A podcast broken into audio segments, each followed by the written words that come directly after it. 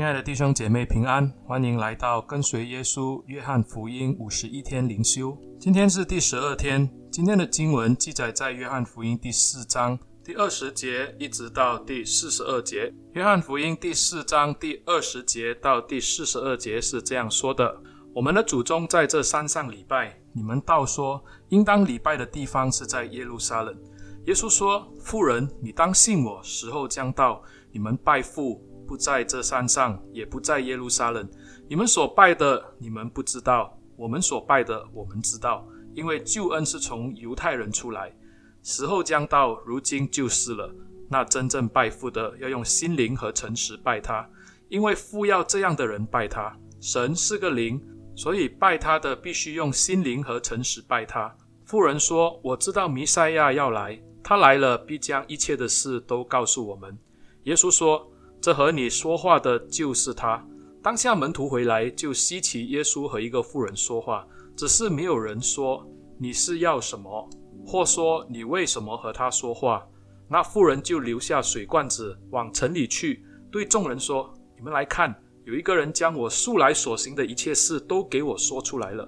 莫非这就是基督吗？”众人就出城往耶稣那里去。这期间，门徒对耶稣说：“拉比，请吃。”耶稣说：“我有食物吃，是你们不知道的。”门徒就彼此对问说：“莫非有人拿什么给他吃吗？”耶稣说：“我的食物就是遵行差我来者的旨意，做成他的工。你们岂不是说到收割的时候还有四个月吗？我告诉你们，举目向田观看，庄稼已经熟了，可以收割了。收割的人得工价，积蓄五谷到永生，叫撒种的和收割的一同快乐。”俗语说：“那人撒种，这人收割。”这话可见是真的。我猜你们去收你们所没有劳苦的，别人劳苦，你们享受他们所劳苦的。那城里有好些撒玛利亚人信了耶稣，因为那妇人作见证说：“他将我素来所行的一切事都给我说出来了。”于是撒玛利亚人来见耶稣，求他在他们那里住下，他便在那里住了两天。因耶稣的话，信的人就更多了，便对妇人说：“现在我们信，不是因为你的话，是我们亲自听见了，知道这真是救世主。”今天的经文就读到这里。约翰福音四章是一个非常复杂且有很多隐藏信息的经文。打从一开始，耶稣的这趟旅程是必须走的。约翰要我们看见，神的恩典是要从以色列人中间往外扩散。神的光，也就是耶稣基督，要照亮黑暗。从第二章开始，耶稣洁净了那个被玷污的圣殿。接下来第三章，我们便是看见尼哥底母在黑暗中来询问耶稣。他虽然是以色列人的先生或者是导师，但在真理上却是如此的无知，不但无法理解重生的意义，最终也能只能留在黑暗中。第四章也是我们看了好几天的经文，耶稣与这撒玛利亚妇人在井边的对话。从一开篇，这妇人乃是耶稣主动去寻找的，在一个烈阳高下的午镇，在一个历史悠久的井边，耶稣等候这妇人的到来，然后向她打开话题，跟她要水喝。耶稣的到来让读者明白，救恩的扩张现在已经从耶路撒冷。从以色列地到了这一群仇视犹太人的族群，也就是撒玛利亚人当中了。耶稣主动地向妇人求水来打开话题。接着下来，妇人从水井跟耶稣谈到了他们的祖宗雅各。耶稣更是从水源跟这个妇人谈到了活水。接着下来，耶稣直接揭开了这个妇人的现状，就好像约翰福音第一章所说到的：当光来到黑暗中。黑暗的一切不能够被隐藏起来。耶稣是直接指出这个妇人她的情感生活中的软弱。她曾经有过五个丈夫，现在与她在一起的那一位也不是她的丈夫。当这个妇人的秘密被耶稣揭开，她非常的惊讶，因为她深知在她眼前的这一位并不是一个普通的犹太人，或者只是一个先生而已。她知道只有先知才可能对她的私生活了如指掌。约翰福音二章二十五节，约翰就告诉我们，耶稣知道人心里所存的。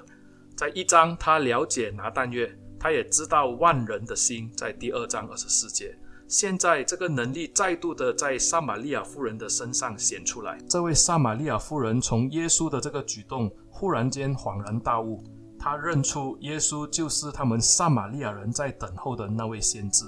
虽然撒玛利亚人他们不信先知书，他们只有摩西五经，但在申命记十八章十五节有这样说：耶和华你的神要从你的弟兄中间给你们兴起一位先知像我，你们要听从他。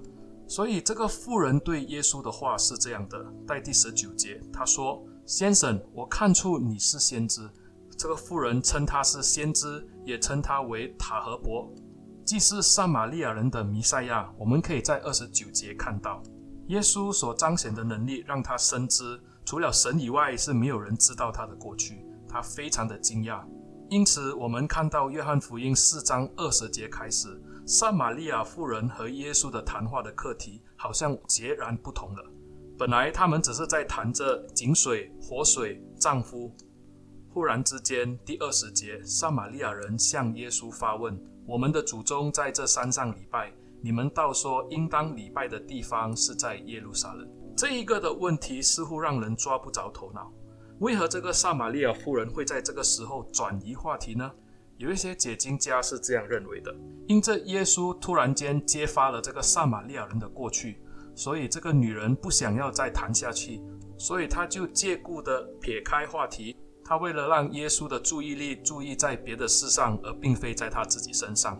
可是当我们看第二十八节的时候，二十八节到二十九节是这样说。那妇人留下水罐子，就往城里去，对众人说：“你们来看，有一个人将我素来所行的一切事都给我说出来。莫非这就是基督吗？”其实经文就让我们看见，这个妇人其实她的身份被耶稣指出来以后，她是能够接受的。而且在十九节，因着耶稣指出他的身份，他还说耶稣就是先知。而这先知在二十八节，他用了基督来称呼他。也表示说，这个妇人应该不太在意耶稣所说的这个问题，因为之后他反而用这过去他的历史事件去向众人说明耶稣是基督。那么我们就要问，为什么这个妇人忽然间要跟耶稣讨论敬拜，还有敬拜的地点呢？因为这个妇人看出耶稣就是那先知，所以这个妇人也听出耶稣的问题。耶稣说出这个女人她的身份，这个女人曾经有五个丈夫，现在在一起的那个也不是她的丈夫，这是她的现状，也是跟撒玛利亚人的现状很像。若我们有去看列王记下十七章二十四到三十四节，我们就看到这是撒玛利亚人的历史。当北国以色列被亚述灭了以后，我们看到亚述王就从巴比伦、古他、亚瓦、哈马。和西法瓦因移人过来，安置在撒玛利亚的城邑，代替以色列人。也因着这五个不同的族群的人住进了以色列地，他们就从此以后生下来的后裔就叫做撒玛利亚人。这一些外来者来居住，他们不但只是把自己的人带来，他们还把他们所敬拜的神也带过来。那段经文就让我们看见，他们因为没有敬畏上帝。结果神就派狮子进到他们当中，把他们咬死。为了解决这个问题，亚述王唯有把在以色列的祭司召回，好让他在以色列地继续教导人民如何敬拜上帝。也因着这样子，撒玛利亚人他们虽然一方面是敬拜耶和华，但是他们依然的在别的地方建起了丘坛，甚至还有偶像。所以在列王记下十七章第三十四节是这样说。他们直到如今仍旧照先前的风俗去行，不专心敬畏耶和华，不全守自己的规矩典章，也不遵守耶和华所吩咐雅各后裔的律法和诫命。列王时期的北国以色列，自从被亚述灭了以后，亚述王对这撒玛利亚地所做的，就好像这个撒玛利亚妇人的婚姻一样。百姓陷在这属灵的淫乱中，撒玛利亚就如同这个妇人那样。曾经被五个不同的种族掺杂，虽然目前他们恢复了耶和华的敬拜，但是他们在很多的宗教事务上还存在很多异教的因素。撒玛利亚人虽然有祖宗叫雅各，但是雅各的上帝他们早已忘记敬拜他，因此这女人就跟耶稣谈到说这个山上的敬拜。二十节。我们的祖宗在这山上礼拜，你们倒说应当礼拜的地方是耶路撒冷。犹太人和撒玛利亚人有同一个祖宗雅各，但是他们早已在信仰上离弃上帝。犹太人虽然有耶路撒冷成为这个地点，有着金碧辉煌的圣殿，可是里面早已充满了这个腐败和贪婪。耶稣去到的时候，耶稣唯有洁净他。撒玛利亚人虽然有雅各的水井，他们也敬拜耶和华。但是早已被掺杂的信仰变得不伦不类，而他们当中还有跟以色列人之间的仇恨，让他们完全不能够来往。因此，耶稣对这妇人所问的问题，他的回答是这样：二十二节，你们所拜的，你们不知道；我们所拜的，我们知道，因为救恩是从犹太人出来的，救恩是从犹太人往外扩散，神的救恩就从耶稣开始，耶稣就是这救恩的本源。他来要拯救世人。耶稣继续说：“二十三节，时候将到，如今就是了。那真正拜父的，是要用心灵和诚实拜他，因为父要这样的人拜他。”这段经文的用字呢，在原文里面是在什么什么的里面的意思。在旧约，神命定以色列人敬拜的时候，他要在上帝所选的地方，也就是他的居所。而人要带着祭物来朝见他。这一节的经文在新译本的翻译是这样子：然而时候将到，现在就是了。那靠着圣灵按着真理敬拜父的，才是真正敬拜的人，因为父在寻找这样敬拜他的人。犹太人有地点，却充满腐败；撒玛利亚人有心，却早已不知所拜。耶稣说，神要的敬拜不在于执着于地点和祭物。乃是人的心是否真正的悔改，他是否能够愿意接受真理，能够接受这个圣灵的重生。所以耶稣接着说：“神是个灵，所以拜他的必须用心灵和诚实拜他。”按新译本的翻译就是：“那靠着圣灵按着真理敬拜父的，才是真正敬拜的人。”是的，神是个灵，人只有从圣灵重生，接受神的生命以后，才能真正敬拜上帝。而且耶稣说到，我们要按真理来敬拜他。这里就让我们看到，真正的敬拜乃是从生命里头发出来的，是由内往外的扩张。当人的灵被圣灵充满的时候，被真理互相相配的时候，这种就好像一种新的感动，这种感动就好像活水般能够滋润一切，它能够满足人的一切需要。当人接受这个圣灵的重生，他的生命就完全的被耶稣改变。耶稣向这撒玛利亚妇人揭开了这敬拜的奥秘，告诉他新的时代来临，人不是在有限的肉体中去理解上帝，不再是那个地点或是如何的敬拜。耶稣说要在真理里面去认识这位永恒的上帝。接下来，约翰福音也会说到，耶稣说：“我就是道路、真理、生命，若不借着我，没有人能到父那里去。”雅各留下了井，这个井水虽然过了两千年仍然丰富，但是人每天还依然的需要来打水。耶稣现在赐的活水，人就可以在灵里重生，从内到外涌出来的生命泉源。耶稣对这妇人说了以后，我们看到这撒玛利亚的妇人，她的反应不像以色列人的先生尼哥底姆那样，尼哥底姆只能够卡在黑暗里面。继续的说，怎能有这事呢？这个妇人反而是恍然大悟。二十五节这样说：妇人说：“我知道弥赛亚要来，他来了，必将一切的事都告诉我们。”耶稣说：“这和你说话的就是他。”耶稣直接在他的面前承认他就是那个弥赛亚。妇人对耶稣的这个回答，导致他把水罐子都放下，往城里面去。这个妇人完全的改变，往常的他是独自一人出来打水。避免与人在一起。现在他反而是冲向城中，向众人说出他自己的身份。二十九节他说：“你们来看，有一个人将我素来所行的一切事都给我说出来。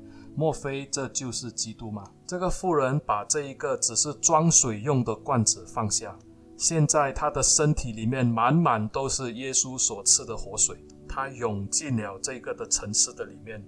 把他的生命向世人展开的时候，我们看到三十节，众人都出城往耶稣那里去。